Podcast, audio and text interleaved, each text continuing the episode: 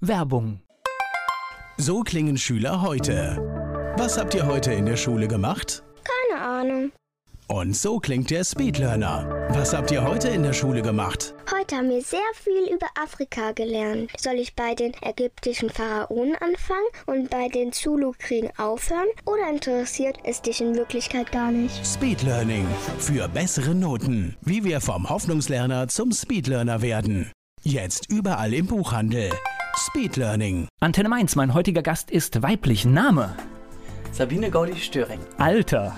55. Ah, kommt wenigstens wie aus der Pistole geschossen. Äh, Beruf?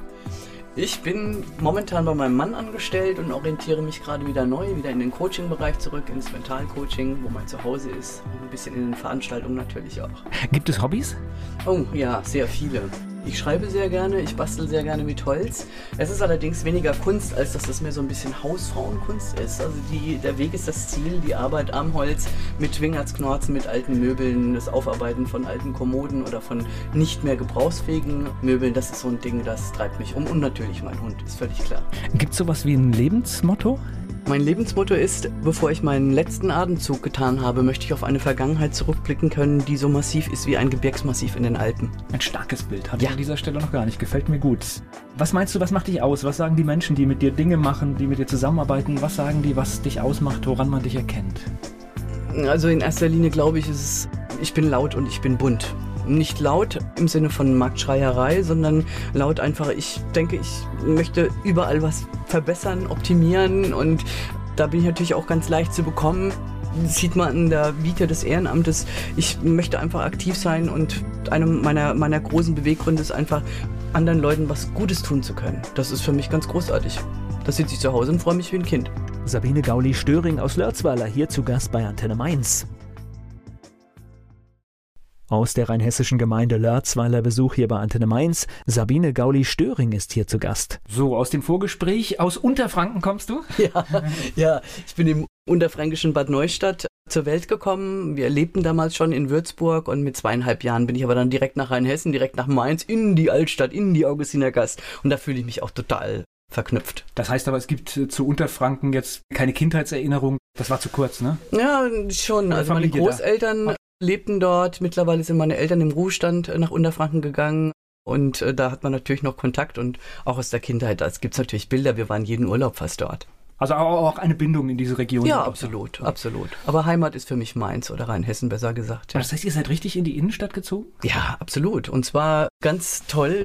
Mein Vater hat eine Anstellung gefunden im katholischen Priesterseminar. Und da bin ich tatsächlich in Mainz im Priesterseminar aufgewachsen.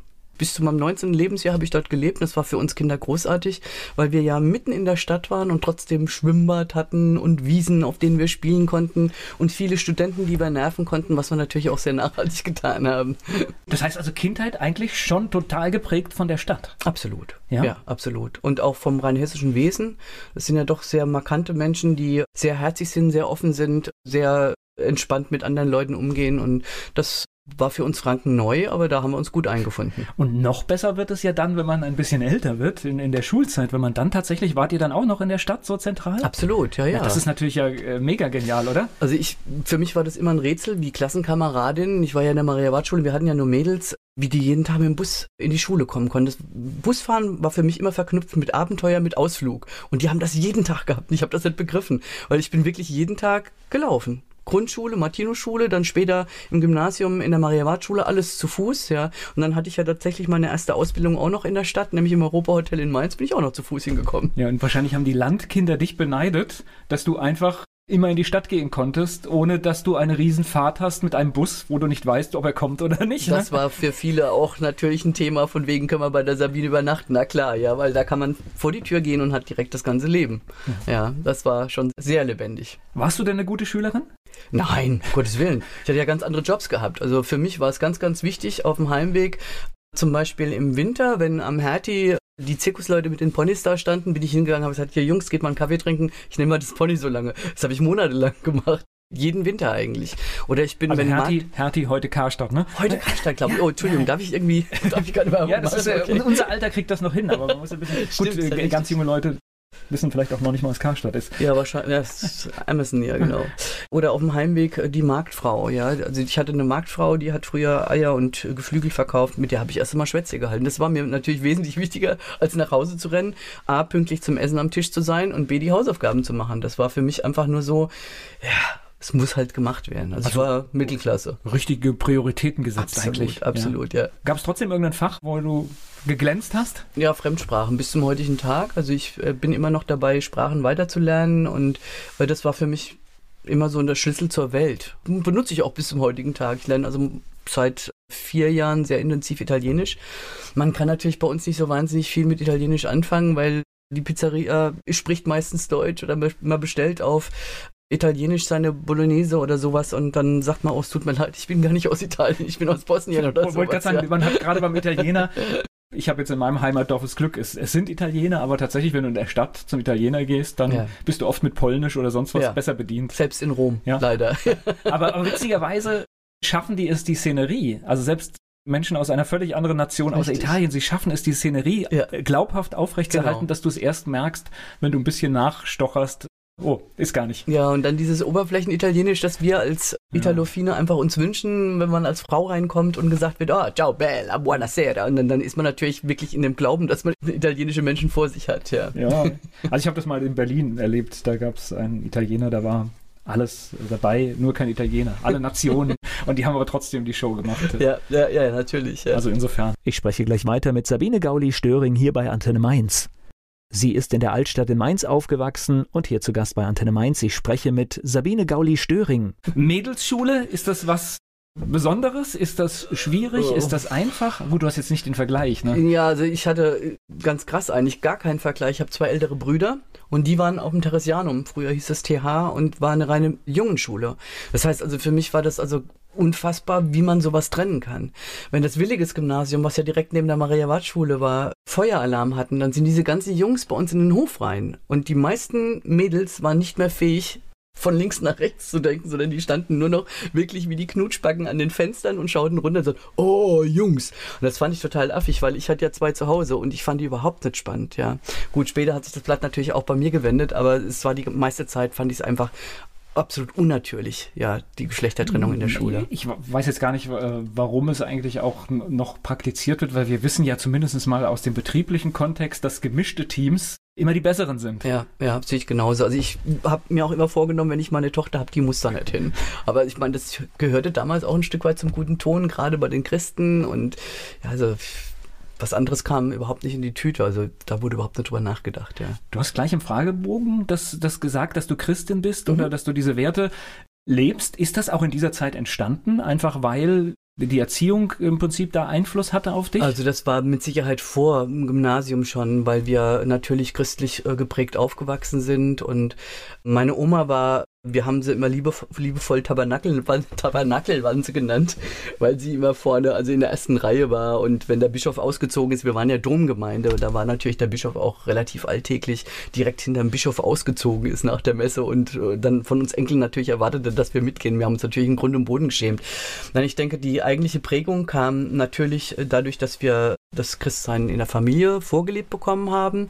Dann später kam es natürlich genauso wie auch im Verhalten zu den Eltern zur Revolution auch und zum genaueren Hinterfragen, was ich finde, was die Kirche zulassen muss und eigentlich noch mehr zulassen müsste. Mittlerweile gibt es ja ganz tolle Bewegungen und dann gab es auch wirklich dazwischen 10, 12 Jahre, wo ich die Kirche gemieden habe, wo ich gedacht habe, ich kann damit nicht mehr umgehen oder ich kann dazu nicht mehr stehen. Ich habe dann auch gemerkt, im Alltag es wird es auch heute nicht einfacher, wenn man sagt, ich bin praktizierender Christ, Samstagabends auf einer Feier, ja, ich gehe ein bisschen früher, ich will morgen früh in die Kirche, spinnst du? Ja, das ist ein relativ kleiner Kreis, mit dem man da offen drüber sprechen kann. Und ich benutze das gerade offensiv. Ich bin zur Kirche zurückgekommen, auch als aktiver Christ, weil ich mir gesagt habe, rausgehen und meckern kann jeder und drin bleiben und ändern. Das ist so das, was ich am Anfang schon gesagt habe. Das ist so ein bisschen das, wo ich sage, okay, da sehe ich eine Aufgabe für mich. Auch in meinem privaten Umfeld, den Menschen auch den Kirchgang oder auch das aktive Christsein wieder in den Alltag reinzubringen. Ich bewundere immer ein bisschen, weil die Menschen, die natürlich einen, einen guten Glauben haben, es an manchen Stellen auch tatsächlich Ja, teils, teils. Es gibt wahrscheinlich Stellen, da haben sie es schwieriger, aber es gibt auch Stellen, da haben sie es leichter, weil Absolut. wenn du einen, einen, Glauben hast, dann kannst ja. du vielleicht einen Schicksalsschlag auch äh, etwas leichter vielleicht ja. oder anders wegstecken, ja. Gerade wenn du sagst, Schicksalsschlag, das ist definitiv so. Ich hatte vor kurzem ein junges Mädchen bei mir zu Hause, deren Großvater war verstorben, sie war dabei auch. Also da machen wir uns Christen, um ehrlich zu sein, ein bisschen einfacher. Das ist eigentlich eine tolle Sache. Das Trauerritual der katholischen Kirche ist für mich persönlich nicht nachvollziehbar, weil wir beten ja drum, dass wir irgendwann in das eigentliche Leben kommen und zu Gott kommen und dann stirbt jemand und dann wird geheult und dann ist alles ganz furchtbar und das ist ja eigentlich nur unsere Trauer, nicht von dem, der uns vorangegangen ist. Und da kann man sich viel, viel leichter und viel smarter machen und da arbeite ich auch ganz gerne so mit Kinderbildern, ja. Der Opa ist jetzt nicht mehr da, der kann dich nicht mehr umarmen, der kann dir keine direkte Antwort mehr geben, der ist jetzt aber immer da. Nicht nur, wenn du ihn besuchst.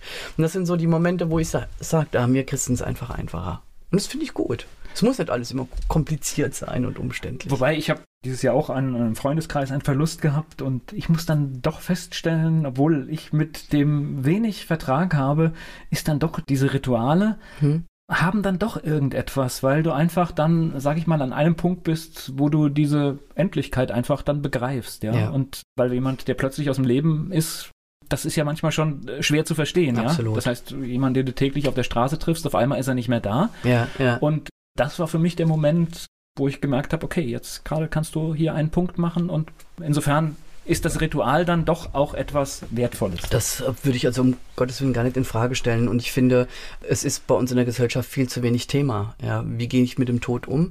Wir sind alle in der Erwartung, jetzt, wenn man so mittleren Alters äh, ist wie ich, ich bin also da wirklich gesegnet. Meine Eltern sind beide noch da. Mein Papa ist 89, meine Mama ist 85 und natürlich befasst man sich mit dem Thema. Und ich glaube, dass der Zugang in der Gesellschaft da einfach ein ganz kleiner ist, weil wir sofort mit den eigenen Ängsten konfrontiert werden. Ja, und äh, da, ich habe in Mainz äh, zwei äh, Frauen, die haben ein Beerdigungsinstitut gegründet vor circa 20 Jahren. Wir waren zusammen in den gleichen Gründerrunden und da habe ich mich damals mit dem Thema auseinandergesetzt und habe auch tatsächlich schon einen Vorvertrag gemacht und jeder hat gesagt, oh, bist du verrückt? Das ist Self-fulfilling Prophecy, wenn du so einen Vorvertrag hast und dann sagt jeder noch, wow, letzte Woche hat sie noch drüber gesprochen, jetzt ist sie nicht mehr da. Also es ist ja. jetzt auch schon knapp 20 Jahre her und es ist nichts passiert und ich bin einfach abgedeckt. Und die Leute, die möglicherweise mit Schmerzen dann auf den Friedhof gehen, weil ich nicht mehr da bin, haben da also ganz, ganz wenig Arbeit damit, weil ich das einfach schon alles erledigt habe. Ich finde, beide Varianten haben etwas ich kann auch verstehen, jemand, der möchte sich darum nicht kümmern, der lässt es halt laufen und sagt halt, macht ihr nach mir, wie ihr denkt. Ja, ja. Ich kann aber auch verstehen, dass jemand sagt, ich möchte die Last nehmen und ich mache mir meine Gedanken und ich stelle mir auch, ich habe auch Vorstellungen davon genau. und lege das fest. Ich ja. finde, beide Varianten haben etwas. Ja. Und da muss wirklich jeder seinen eigenen Weg finden. Ja. Das ist, man kann es nicht planen. Wobei natürlich tatsächlich der eigene Weg, in Anführungszeichen, ist es ja eigentlich gar nicht, weil eigentlich macht man es für andere. Oh ja, aber ich weiß nicht, also ich habe zum Beispiel in meinem Vorvertrag ausgeschlossen, dass irgendwelche Ansprachen gehalten werden, außer meine eigenen natürlich. Die habe ich auch geschrieben. Okay. Weil ich finde es so schlimm. Das ist eine meiner Prämissen. Ich versuche Menschen, denen ich was zu sagen habe, zu Lebzeiten und sehr, sehr zeitnah eben zu sagen, ja. Und das hätte, hätte und man müsste mal, äh, das sind Dinge, die ich, mit denen ich wirklich ganz bewusst umgehe, die ich auch nicht ausklammern kann, ja. Ich, um Gottes Willen, da wäre ich echt ein Zauberer. Aber für mich ist es ganz wichtig, wirklich, dass ich meinen Eltern regelmäßig sage, dass ich sie total liebe. Ja, meine Eltern, meine Mutter stellt manchmal zum Beispiel in Frage, haben wir denn alles richtig gemacht? Und dann habe ich gesagt, ja, erklär mir einen Fehler. Ja, also definitiv einfach offen drüber sprechen. Und ich glaube, das würde uns auch viel wegnehmen, viel Druck wegnehmen. Wir müssen auch nicht immer alles richtig machen. Also, wenn wir mehrheitlich vieles richtig machen, glaube ich, sind wir gut bedient. Absolut. Ja, absolut. Also das ja. ist und, und tatsächlich, ich sage immer, Eltern haben eigentlich alles richtig gemacht, wenn die Kinder im Leben stehen können genau. und, und zurechtkommen genau. ja, und, und vielleicht ihren Platz auch noch gefunden haben. Ja, Dann ja. haben Eltern vieles richtig gemacht. Vielleicht ist es auch nur nochmal das Nachfragen. Geht es dir auch wirklich gut? Ja, ich, ja, aber auf der anderen Seite ist ja in Ordnung. Ja. Das zeigt ja, dass das die Beziehung intakt ist. Ja, ja, Sonst macht man sich darüber keine Gedanken. Richtig. Und gleich geht's weiter im Gespräch mit Sabine Gauli-Störing. Über Gott und die Welt im wahrsten Sinne des Wortes habe ich schon mit Sabine Gauli-Störing hier bei Antenne Mainz gesprochen. Nach der Schule hast du gewusst, was du beruflich machen willst? Mein Vater wusste das, ich wusste es nicht. okay. Also mein Vater hätte mich gerne auf der Uni gesehen, beziehungsweise also so arbeitstechnisch, wenn es denn Arbeit sein muss, so Richtung Landeszentralbank, das wäre für ihn toll gewesen. Und da kann ich mich erinnern, da habe ich mit 17 zu meinem Vater gesagt, habe ich gesagt, Papa, also entweder ich gehe da drin ein wie Primmelsche Oder ich krempel den ganzen Laden um. Letzteres ist unwahrscheinlich, deswegen werde ich eine solche Lehre nicht antreten. Als dann klar war, dass ich nicht studieren würde, habe ich mich also dann mit meinem äh, leider schon verstorbenen Onkel Heribert zusammengesetzt. Das war so unser, unser Pate der Familie, Professor an der Uni in Mainz, Theologe. Und der sagte dann, Kind, mach, was dir Freude macht, ja. Und dann habe ich irgendwie durch einen alten Film, durch einen Schwarz-Weiß-Film mit Hans Moser, des Hotels Sacher bin ich auf die Hotellerie gekommen und da habe ich dann meine allererste Berufsausbildung als Hotelkauffrau im Europa Hotel in Mainz gemacht. So, die Jüngeren einfach mal Hans Moser bei YouTube eingeben, äh, dann kriegt man ein Bild von dieser Geschichte. Aber tatsächlich, Papa wäre eher so die sichere Schiene Absolut, gewesen. Ja, und, ja. Aber auf der anderen Seite muss man glücklich werden. Ne? Das ist richtig. Er hat es mittlerweile auch eingesehen, aber also die 20 Jahre Selbstständigkeit, die dann später bei mir in meiner Berufslaufbahn standen, die waren für ihn die Hölle. Ja, weil er echt gesagt hat, also Mensch, du guck mal, da habe ich jetzt wieder die Mainzer Allgemeine mir schicken lassen und da ist es ein Job. Ist das nichts für dich? Ist das nichts für dich? So, nee, Papa, es ist alles in Ordnung. Es läuft alles prima. Ich bin sehr, sehr happy und Genau. Das ist halt Sicherheit. Und in der ja, Selbstständigkeit klar. ist auch vieles prima, wenn es nicht so läuft. Das muss man auch so sagen, weil es ist eine bewusste Entscheidung ja. und dann hat man vielleicht mal mehr Aufgaben. Aber ich glaube, dass die wenigsten bereuen, dass die den Weg gehen wollen. Ja, also ich war die gesamte Selbstständigkeit eigentlich sehr, sehr glücklich, weil ich meine Zeit selbst einteilen konnte und dadurch, dass ich in den zwei Branchen, also als Coach und im Veranstaltungsbereich gearbeitet hatte, hatte ich keine Saison in dem Sinne und habe mir dann auch rausgenommen, also den Weihnachtsmonat Dezember mit Plätzchenbacken zu verbringen und eben nicht zu arbeiten und dann eben in den eigentlichen Ballungsräumen äh, dann wirklich auch so gut vorzusorgen, auch monetär natürlich, dass ich in den Zeiten, die ich mir dann erlaube, freizunehmen, eben auch gut lebe. Also ich bin nicht der Typ, der ständig was in den Sparstrumpf reinmacht. Wir sind natürlich abgesichert, völlig klar, aber für mich ist das hier und das jetzt einfach entscheidend. Ja, und ja. da leben wir. Ja. ja. das, das ist einfach so. Das heißt, wie fing, fing Selbstständigkeit für dich an? Eigentlich aus einer Frustration raus, weil ich war als äh, Assistentin von einem großen Mobilfunkanbieter ganz oben in der Chefetage und wir hatten damals einen Chef gehabt, der ganz, ganz viel Unfug gemacht hat. Das heißt, der hat sich von Lieferanten zu Hause ein Häuschen bauen lassen und das würde jetzt ausufern, wenn ich es im Detail erzählen würde. Also, und da habe ich dann irgendwann gesagt, nee, also es kann nicht sein, dass ich permanent anderen Leuts Fehler ausbügle. Und ich, wenn ich Fehler mache, stehe ich dazu, gar keine Frage. Aber nicht über Jahre hinweg die Fehler anderer Leute. Und da habe ich tatsächlich das äh, der Geschäftsführung dann auch mitgeteilt. Die saßen damals in Düsseldorf und dann sagt man, ja, also Frau Golli, Sie wissen, wie es ist. Der Verrat wird geliebt, der Verräter gehängt. Wir zahlen Ihnen noch eine schöne Abfindung, aber wir müssen Sie dann äh, leider entlassen. Da habe ich gesagt, ich glaube, das ist in dem Kontext ganz gut. Ich habe dann erfahren, dass der gute Mann äh, 14 Tage später von der Staatsanwaltschaft tatsächlich mit Handschellen aus dem Haus geführt wurde. War für mich jetzt nur momentan befriedigend, weil ich musste dann gucken, wie es weitergeht. War damals äh, beruflich in Nürnberg zu Hause und Nürnberg war so gar nicht meine Stadt. Es ist zwar auch Franken, aber das hat mit dem eigentlichen Franken überhaupt nichts zu tun. Es ist sehr unangenehm dort gewesen äh, zu leben. Und dann habe ich gesagt, jetzt gibt es eigentlich nur noch eins. Wir machen einen Cut und nach sieben Jahren Nürnberg gehe ich jetzt wieder zurück ins Rheinhessische, wo ich auch hingehöre. Und da ging das hier relativ Schlag auf Fall. Eine gute Freundin von mir saß im Arbeitsamt, sagte, Mensch, mach doch mal das, was du die ganze Zeit als Angestellter gemacht hast, dass du dir deine Teams zusammenstellst, dass du Leute coachst und so auf den richtigen Weg bringst, mach dich doch selbstständig. Und so, so kam das dann auch. Und das zu einer Zeit, wo das noch gar nicht so hip war wie heute, ne? Ach, um Gottes Willen. Also ich AG oder sowas, das gab es ja. aber. Das war 1997 war das, ja. Ja, ich meine auch das Thema Coaching ist ja heute. Und das dazu. Wenn richtig. du heute auf eine Netzwerkveranstaltung als Selbstständiger gehst, dann hast du oft 50 Prozent, die dich coachen wollen da. ja. Und äh, also gar nicht bös gemeint. Tatsächlich, das Coaching ist was, was, was Wertvolles, mhm. wenn du den richtigen für dich hast. Ja. Aber tatsächlich gibt es einige in der Branche, die diesen Namen eigentlich zu Unrecht tragen, weil sie ja, da fehlt, da fehlt vieles, ja. Das also stimmt, ich sag, ja. wenn, wenn du einen Werkzeugkasten in Anführungszeichen erlernt hast, das alleine gibt dir oft noch nicht das, das Recht, Dinge wirklich zu machen. Ja, aber gibt es leider also keinen großartig geschützten Raum. Ist ja, ja, hier bei dem, was ich mache, ist ja, ja genauso. Das heißt, wir haben jetzt hier wenn du dir Journalist auf die Visitenkarte druckst, dann bist du Journalist. Dann steht das einfach drauf, ganz genau. genau ja. Und es kann dir keiner streitig machen, weil es gibt dafür keine Regel, wie du da hinkommst. Ja, und 97 war es so, dass ich also von den gelben Seiten natürlich, wie jeder, auch hofiert wurde, ob ich da eine Anzeige schalten möchte, sage ich nee, weil damit macht man keine Werbung eigentlich. Das geht eigentlich nur über Mund-zu-Mund-Propaganda. Da geht es ja um die kleinen Universen, die ein Mensch mir eröffnet und da kann ich nicht über Zeitung oder über Homepage habe ich über 20 Jahre keinen einzigen Auftrag generiert. Also da gab es natürlich dann auch mal Momente, wo man das ausprobiert hat. Aber die gelben Seiden haben mich heute noch als Psychologin drin stehen, weil sie einfach diese Branche nicht hatten. 97 okay. und da kriege ich so, heute noch Anrufe. So geht das, ja, okay. äh, tatsächlich in dem Bereich der, sind die ersten Kunden entscheidend. Ne? Das ja. heißt, weil das sind die schwersten, weil die mhm. musst du überzeugen, ohne ja. dass du ja eigentlich was in der Hand hast, sondern du, wenn du eine Referenzenliste hast, dann kannst du ja sagen, der und der und der, dem habe ich vielleicht geholfen oder ich war ja. in dem Unternehmen. Und das ist, glaube ich, der, der, ein schwerer Start. Ne? In meinem Fall nicht. Also ich bin echt ein Sonntagskind. Ich hatte damals einen alten Freund auf der Straße getroffen, der mittlerweile mehrere Futtermittelmärkte hat, hatte und ganz große Probleme im Personal hatte. Und dann habe ich gesagt, Mensch, Axel, ich bin Hallo, dein Mann. hier bin ich. Oder deine Frau, ja. sagen wir mal so. Genau. Und ist so toll gelaufen. Ich kann mich noch erinnern, bei meinem allerersten Teamcoaching habe ich abends sogar noch Frikadellen Kartoffelsalat selbst mitgebracht. War auch preislich sehr überschaubar, war ein harter Verhändler damals mein Kunde. Und so bin ich aber an diese ganze Kette dran gekommen, habe also acht Jahre lang äh, für diesen Tiermittelmarkt wirklich in Deutschland, Österreich, Schweiz, teilweise auch in Belgien und Frankreich äh, Schulungen gehalten. Und da war ich also im Frühjahr auf einer Tournee und im Spätjahr auf einer Tournee und im Sommer habe ich mir es gut gehen lassen und ja, im Dezember habe ich Plätzchen gebacken. Das, das ja war toll. Gleich geht's weiter im Gespräch mit Sabine Gauli-Störing.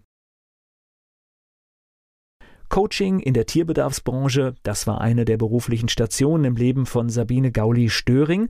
Sie ist hier zu Gast bei Antenne Mainz. Tierbedarf und der ganze Kram, das ist ja bei den Deutschen hoch im Kurs. Ja, nach wie vor. Und es ja. wird also nicht weniger. Also der Markt nimmt andere Formen an, verändert sich. Diese großen Ketten sagen jetzt natürlich auch, was sollen wir den anderen den, äh, den Markt überlassen? Wir machen jetzt eigene Futtermittelherstellung und machen dann natürlich die größten Schnapper dabei, ist völlig klar. Und der Markt hört nicht auf. Und letztendlich das feine Ding, was eigentlich fast keiner von diesen Marktbetreibern gerafft hat, die haben ein Tante-Emma-Ladenprinzip da drin.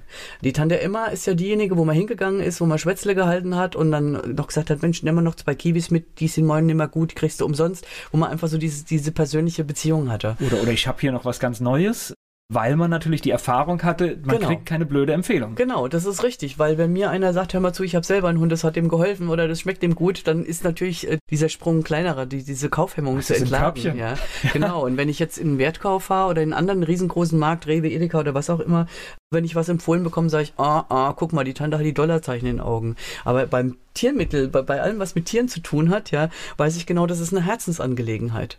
Ja, ich gehe da hin, weil ich ja meiner kleinen Amöbe zu Hause nicht irgendwie Überleben sichern möchte, sondern dem soll es ja gut gehen bei mir. Der soll mich ja lieb haben. Ja. Das ist ja oft, oft verrückt. Also ich kenne total viele Menschen, da kriegen die Tiere teureres Zeug, als bei denen auf den Tisch kommt.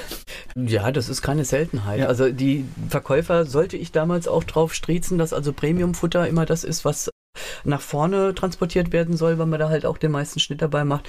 Ist aber völliger Schwachsinn, weil wenn ich mir überlege, und das habe ich meine Mädels dann auch immer, sind ja in der Regel Frauen gewesen, immer gefragt, sag mal, wie oft geht ihr eigentlich in Delikatessenladen einladen? Und dann haben die mich alle mit riesengroßen Augen angeguckt, oh, nie.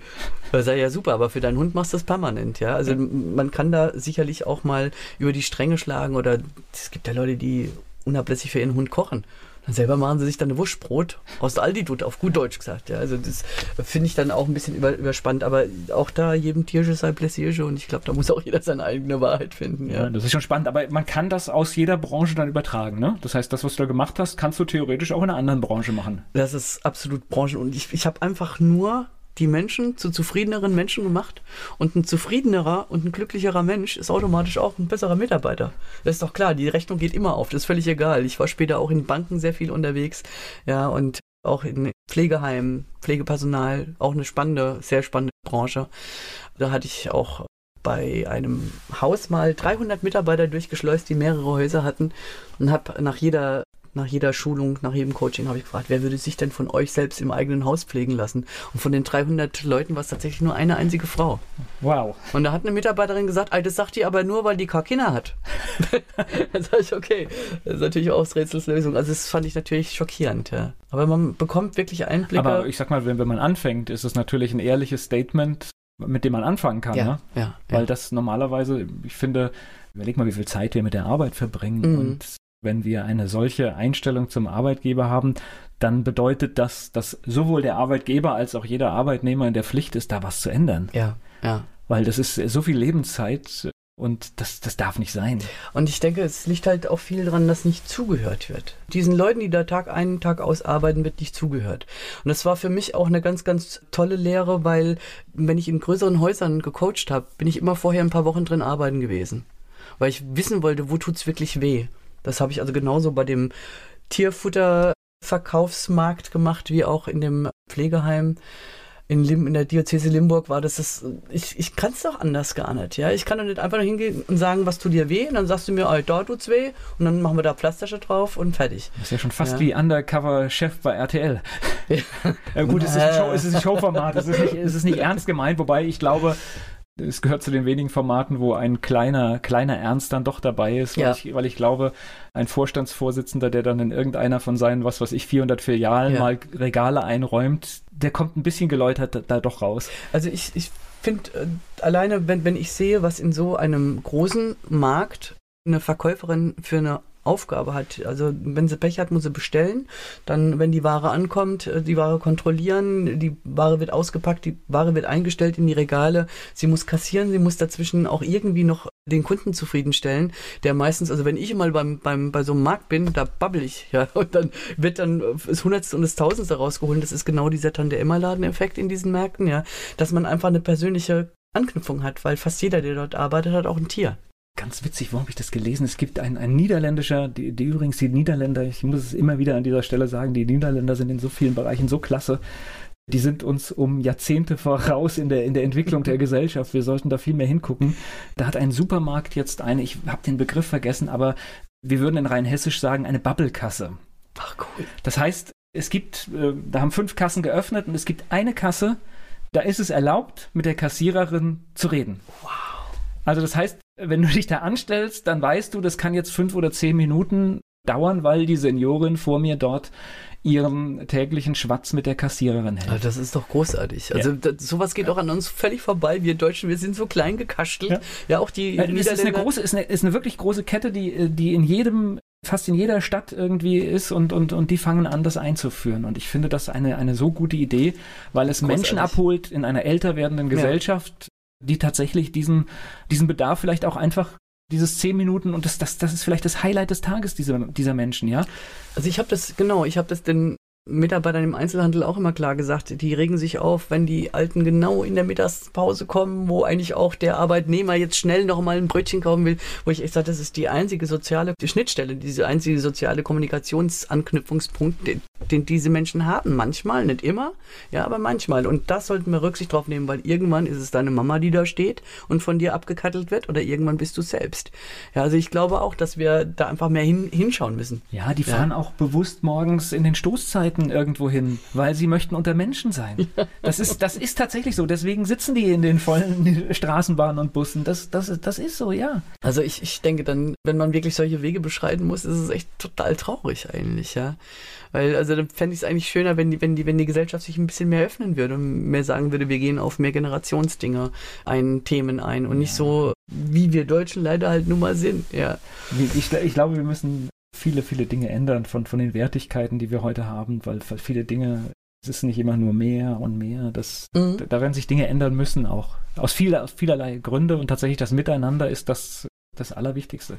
Wir sehen ja zum Beispiel auch, wenn man wie wir jetzt oder wie ich jetzt in einem kleineren Ort wohnt, ja, in einem kleineren, wunderschönen Weinort zugegebenermaßen. Auf einmal haben die Nachbarn zwei Autos, dann haben sie drei Autos, und dann kommt bei uns dann doch noch ein Auto dazu und irgendwie ist die Straße permanent zugeparkt und jeder beschwert sich drüber, aber jeder hat sein Auto draußen stehen. Und da haben die Niederländer, weil du das gerade angesprochen hast, auch eine tolle Lösung. Die haben vor diesen Ortschaften Parkplätze, die sind ausgeleuchtet, ja, die sind auch, ich weiß nicht, ob sie überwacht sind. Da würden wir Deutschen wahrscheinlich Wert drauf legen. Ist ja unser liebstes Kind, was dann vorm Ort parkt. Man kann zum eigenen Haus hinfahren und seine Einkäufe oder was auch immer ein- und ausladen. Dann fährt man auf diesen Parkplatz und dann geht man zu seinem Haus zu Fuß oder mit dem Radl. Wahrscheinlich, die Holländer fahren wahrscheinlich mit dem Fahrrad. Und das ist eine Sache, wo wir im Laufe der nächsten 20 Jahre einfach nicht drum rumkommen. Also ob das die Lösung ist, kann ich jetzt auch nicht sicher sagen. Aber wir müssen aber es wird ein, andere ein Lösungen Es wird finden. ein Baustein, es wird ein Baustein von vielen sein, ja. dass wir Dinge anders machen, als wir es jetzt machen. Ja klar. Und ich sag mal, auf dem Land leben bedeutet heute, dass du ein Auto wahrscheinlich eher ein Auto brauchst als andere. Ja. Aber auf der anderen Seite, auch dafür muss es dann Lösungen geben, dass du halt einfach mit irgendwelchen, sei es später autonomen Fahrzeugen, einfach in den nächstgrößeren Ort kommst und dort eine gute Anbindung an das Verkehrsnetz hast. Genau, das ist halt auch eine Aufgabe, wo die Lokalpolitik definitiv gefordert ist. Ja, wird aber kommen. Ja. Ich spreche gleich weiter mit Sabine Gauli-Störing. Sabine Gauli-Störing in Franken geboren, in der Mainzer Altstadt aufgewachsen und dann war sie beruflich nochmal in Franken in Nürnberg und jetzt ist sie zu Gast hier bei Antenne Mainz. Bist du, als du aus Nürnberg zurückkamst, dann erst nochmal nach Mainz gekommen oder war das dann schon Lörzweiler, wir können es ja sagen? Äh, nein, es war tatsächlich sehr, sehr schwer in Mainz Wohnraum zu finden und ich hatte dann in Weisenau eine kleine Wohnung gefunden, die war sehr niedlich hatte allerdings, weil ich wirklich Zeitdruck hatte, überhaupt nicht darauf geachtet, dass diese Wohnung keine Heizung hatte. Oh. Das war schon ein bisschen ja, es bin ja dann im 1. Januar zurückgezogen nach Mainz. Das war also schon eine sehr frische Angelegenheit. Und ich hatte dann einen Kohleofen vom Vermieter zur Verfügung gestellt bekommen. Die Kohle musste ich dann natürlich auch händisch aus dem Keller holen. Also es war sehr, sehr urig, aber es war mir alles nicht zu viel, weil ich war zu Hause. Ja, das war für mich konnte mich wieder voll entfalten, war wieder ich selbst. Bei Weisenau ist ja immer auch noch klasse. Da kenne ich auch viele, die wohnen, wo ich auch ein bisschen neidisch bin, weil du bist tatsächlich nicht so im Stadtzentrum, aber Weisenau liegt so günstig, dass hat du alles. tatsächlich auch fußläufig problemlos auch in die Stadt kommst. Ja, hat ja. alles, ja. ja, ja. Aber die Wohnung war also für eine dauerhafte Anmietung für mich nicht geeignet. Es kam dann auch dazu, dass der Schornsteinfeger eines Tages vor der Tür stand und gesagt hat, ich müsste mal ihren Boiler überprüfen. Und dann sagte er irgendwann, gell, sie baden nicht so gern, sie sind ein Duscher. Und dann habe ich gesagt, ja, warum? Das ist gut, weil wenn sie ein Bader wären, täte sie nichts mehr leben. Schornstein ist komplett dicht. Er hat es also jedes Mal, wenn ich den Boiler angeworfen hat, also von unten die Giftgase nach oben gedrückt und die sind von oben also völlig unreflektiert wieder nach unten gefallen. Und wenn ich da also so zwei Stunden in der Badewanne gelegen hätte, hätte ich das zeitliche gesegnet. Daher gut, Wohnung war auch relativ nah am Friedhof, von daher. Okay, aber Glück gehabt. ja, manchmal ist das Risiko ja. äh, an unerwarteter Stelle ja. im Leben. Das heißt, die Wohnung war auch dann nur eine kurze Zeit. Ja, ja. ja das waren äh, zwei oder drei Monate und ich hatte also dann die Ohren und Augen aufgehalten und irgendwie in der AZ stand freistehendes Haus. Und ich so, freistehendes Haus. Und es war keine Ortschaft dabei gestanden. Da habe ich gedacht, naja gut, ich habe Lörzweiler auch erst kennengelernt, als ich 19 war, weil ich in der Ausbildung einen Kollegen hatte, der von hier war und ich ihn gefragt habe, bist du denn genauso mit Heimweh bekleckert wie unsere holländischen Mitarbeiter? Und sagte er, oh nö, das ist so weit nicht. Und sage ich, wieso, wo, wie weit ist denn Lörzweiler von Mainz weg? Und sagt er, 15 Kilometer. Das war das erste Mal, wo ich von Lörzweiler wirklich bewusst gehört habe. Ich kann dir meine Geschichte erzählen. Das ist, ich meine, ich wohne ja jetzt auch nicht weit weg von dir und ich kann mich daran erinnern, dass ich in, in, in jungen Jahren, also in der Jugendzeit, ich weiß gar nicht warum, wir waren aus irgendeinem Grund auf irgendeinem Fest in Haagsheim. ähm, abgespeichert von damals habe ich mir aus Mainz kommend, dass ich am Arsch der Welt war. Ich lache natürlich heute darüber, ja, aber für mich war das in, äh, da war ich 17, 18, ja. äh, war das für mich wirklich, als wenn ich im Niemandsland war und heute ist natürlich Heute lache ich natürlich darüber, weil Haxheim ist letztendlich oder, oder Lörzweiler ist letztendlich so dicht an Mainz. Ja. Das nimmt Mainz-Ebersheim sich nicht viel, ja? Wenn man es ganz genau nimmt, ja? Das ist richtig, ja? ja? Ja, das stimmt. Also ich hatte damals auch ja, so ein knappes Jahr später dann das erste Mal die Aufwartung in Lörzweiler, weil eben besagter Kollege aus äh, der Hotellehre. Der Lörzweiler war dann später mein erster fester Freund. Ja, wir waren also dann ein paar Jahre zusammen und so bin ich dann nach Lörzweiler gekommen und habe Lörzweiler wirklich kennen und lieben gelernt. Und bin also dann auch, als das irgendwann dann nicht mehr war, bin ich immer noch also die Mutter von ihm besuchen gefahren und bis zum heutigen Tag sind wir sehr freundschaftlich verbunden.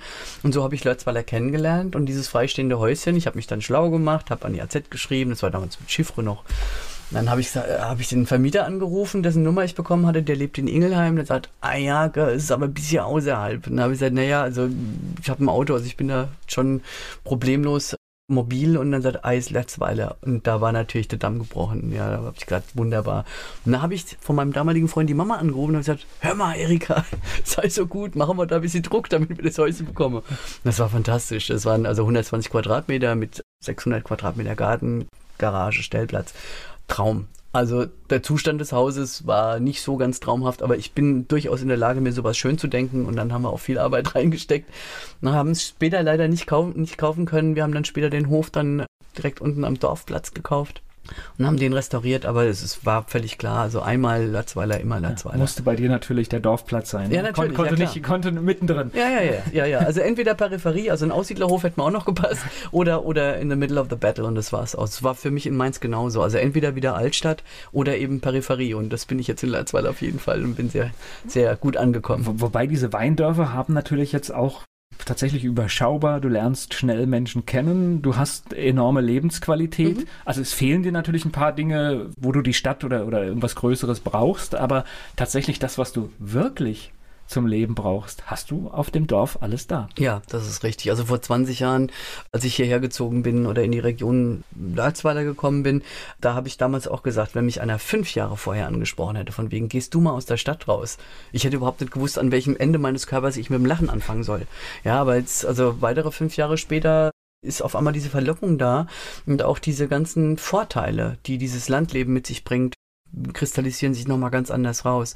Und für mich ist es so, wenn ich heute von einem Job komme und äh, fahre über den Hügel, beziehungsweise den Hügel hoch und sehe auf einmal die Skyline von Lörzweiler und dann bin ich eigentlich Gro schon da. Große Worte, ja. die Skyline von Lörzweiler. Also man sieht, man sieht sehr gut, wenn man aus Lörzweiler in Richtung Nackenheim fährt, sieht man die Skyline von Frankfurt. Das, äh, ja, die auch, ja. die auch, ja, ja. Ja, aber ich kann das verstehen. Das ist dann, das ist ja. nach Hause kommen. Ne? Das, das, ist wirklich ein Ankommen. Und natürlich in, in, in einem Dorf kann man mehr bewegen als in der Stadt, ne? Ja, denke ich auch. Ja? Ja, auf jeden Fall.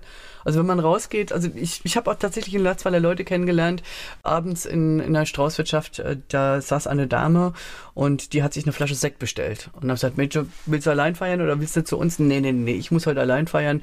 Ich komme endlich aus diesem Kaffee raus.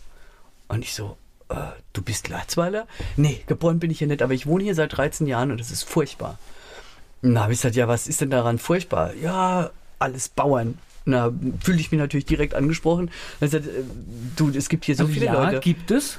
ja, absolut, ja, absolut. Es, ja, ja, aber ja, ich glaube, das kennen wir auch. Aber äh, es ist ungerecht. Wir haben, wir haben so ein kleines Dorf. Wir haben 20 Vereine. Ja, wir haben so viele Lokalitäten. Wir haben so viele Aktivitäten. Wie kann man es denn hier nicht aushalten? Das verstehe ich gar nicht. Naja, dann sagte sie halt, naja, gut, die kam von der Arbeit, hat sich abends in ihre Wohnung gesetzt, ja, und hat eine Jalousie zugezogen bis morgens zum Wecken. Ja, und dann kann man natürlich auch nicht unbedingt erwarten, dass dieses Dorf dann wirklich mit allen möglichen Aktivitäten an der Haustür klopft und sagt, du, wir hätten jetzt mal ein Weinfest, magst du mal rauskommen? Oder wir hätten jetzt einen tollen Fastnachtsumzug, werf doch auch mal gut hier. Oder also man kann vereinsamen, wenn man das hartnäckig will. Ich sag mal, Klar. den Schritt muss man selbst machen. Das ist natürlich, und das ist, wir haben das ja leider in vielen Neubaugebieten, dass dort Menschen zum Teil halt auch, weil es halt auch manchmal schwierig ist, wenn du halt ein teures Haus gekauft hast, mit zwei Verdienern das abbezahlen musst, dann fehlt manchmal auch die Zeit, aber ich glaube, du musst dir die Zeit nehmen und irgendwann mal zwei Stunden abends wohin oder am Wochenende, ich glaube, das geht immer. Ja, das sehe ich auch so. Selbst wenn Kinder da sind, man kann sich da abwechseln. Wir sehen es ja bei Menschen, wo es funktioniert. Und ich glaube aber, das aktive Ansprechen ist da ganz wichtig, gerade bei den Neubürgern. Da reicht es einfach nicht aus, wenn man einen Willkommensbrief bekommt. Da muss man wirklich aktiv ins Gespräch kommen. Und dann sagt man auch, hier, pass auf, wir von haben so viel. Von, von, beiden Seiten aber, ne? Ja, das ja. müssen beide wollen. Ja. ja. Es geht gleich weiter im Gespräch mit Sabine Gauli-Störing. Mit Sabine Gauli-Störing spreche ich über das Landleben in Rheinhessen und vieles mehr. Sie ist mein Gast hier bei Antenne Mainz. Ja, aber das Schöne an der Sache ist in einem Dorf, wenn du dann abends weggehst, dein, dein Wein vielleicht trinken, dann hast du halt nur die zwei, drei Lokalitäten, die, die da sind und das heißt, du triffst auch immer jemanden. Ja, ja, also in manchen Lokalitäten immer die gleichen, aber äh, überhaupt kein Problem, da eine Anknüpfung zu finden. Also Anschluss zu finden ist wirklich, das, die Frage stellt sich nicht, wenn man es möchte. Ja, sehe ich ja, auch so. Also ja. in, in Rheinhessen, glaube ich, ist diese Frage gar nicht also die Nürnberger haben damals gesagt, Rheinhessen, das sind doch die, die abends miteinander feiern und am nächsten Tag kennen sie dich nichts mehr. Und da habe ich gesagt, nee, das kommt jetzt drauf an, das kann schon mal passieren. Also wenn man über die Stränge schlägt, an Fastnacht kann es passieren, wenn ich an Rosenmontag mit einem gefeiert habe, dass ich an, an Faschingsdienstag oder Fastnachtsdienstag nicht mehr kenne. Das ist aber eine Extremsituation. Genau, und das ist, das ist also keine, keine Gepflogenheit von Rheinhessen. Im Gegenteil. Also da es passiert, man setzt sich hin, man sieht's noch, darf ich mich zu ihnen setzen, ja, und eine halbe Stunde später kriegt man die Lebensgeschichte erzählt. Ja, also das, das ist halt so dann, dann auf einmal ist das sie, ist ihr genau. und am Ende, ei, ja. Spinde Kall oder sonst was, genau. So, so, so läuft das meistens, ja. Kenne kenn ich auch so. Du warst aber eine, die dann auch in dem Ort tatsächlich so ein bisschen aufgewirbelt hast, weil ich habe immer, wenn ich irgendwas in Leutzweiler äh, gehört habe, da wird irgendwas veranstaltet, Sportverein, sonst was, warst du immer vorne mit dabei. Ja, ist ganz eigenartig, zumal ich, also bevor ich nach Lörzweiler kam, noch nie in einem Verein war, weil ich das immer total ätzend fand, weil ich gesagt habe, wenn ich Familienanschluss will, dann suche ich mir eine Familie oder dann baue ich mir eine auf, aber ein Verein ist für mich überflüssig wie ein Kropf. Gut, es hat auch damit zu tun, dass ich sehr, sehr viel umgezogen bin. Ich bin in zehn Jahren zwölfmal umgezogen und dann äh, ist auch der Anschluss einfach in der Form kaum möglich. Aber in Latzweiler war es so, in dem ersten Haus, wo ich dann zur Miete wohnte, hatte ich eine ganz liebe Nachbarin und die hat gesagt, ey, wir haben beim Landfrauenballett ein Problem. Wir suchen eine Trainerin, wir haben niemanden, der uns trainiert. Und ich kam, ich habe äh, eine ganze Zeit lang aktiv getanzt, habe auch mit Choreografie sehr viel meiner Freizeit zu tun gehabt und habe dann gesagt, oh, ich gucke mir das mal an. Ja, und dann kam ich da, also es stehen dann so 15 gestandene Weibsbilder. Ist eigentlich ja, ja schon eine Zusage gewesen, ne? Natürlich, natürlich. Ja. Das ist ich gucke mir das mal an, ist genau. eigentlich schon die Zusage.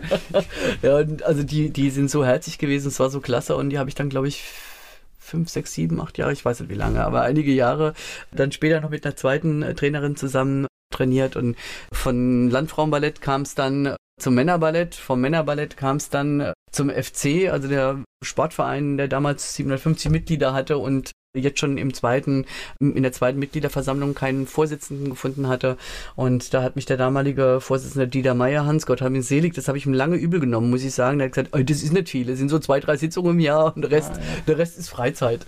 Ja, und dann habe ich also da den Vorsitz übernommen vom äh, FC Lörzweiler und habe das auch acht Jahre tatsächlich durchgezogen. Also, Sportverein wird man selten los, ne? Den Vorsitz. Das, äh, ist, das ist ein bisschen schwieriger. Alle Vereinsvorsitze kriegt, kriegt ja. man schwierig los. Also das, äh, da habe ich ja mittlerweile doch einiges an Erfahrung. Und wenn man es dann noch gut macht, dann ist es besonders schwer. Ja, ja, also da, da scheiden sich die Geister. Der eine sagt, das ist gut, der andere sagt, das ist gut. Ich habe es nach bestem Wissen und Gewissen gemacht und ich hatte da, da auch viele Aktionen, die, die wirklich prima gelaufen sind. Ja. Außerdem, das Ding an der Sache ist, wenn man etwas macht, wenn man etwas anpacken will, dann hast du immer zwei Fraktionen. Ja. Dann hast du jemand, der sagt, die macht es gut.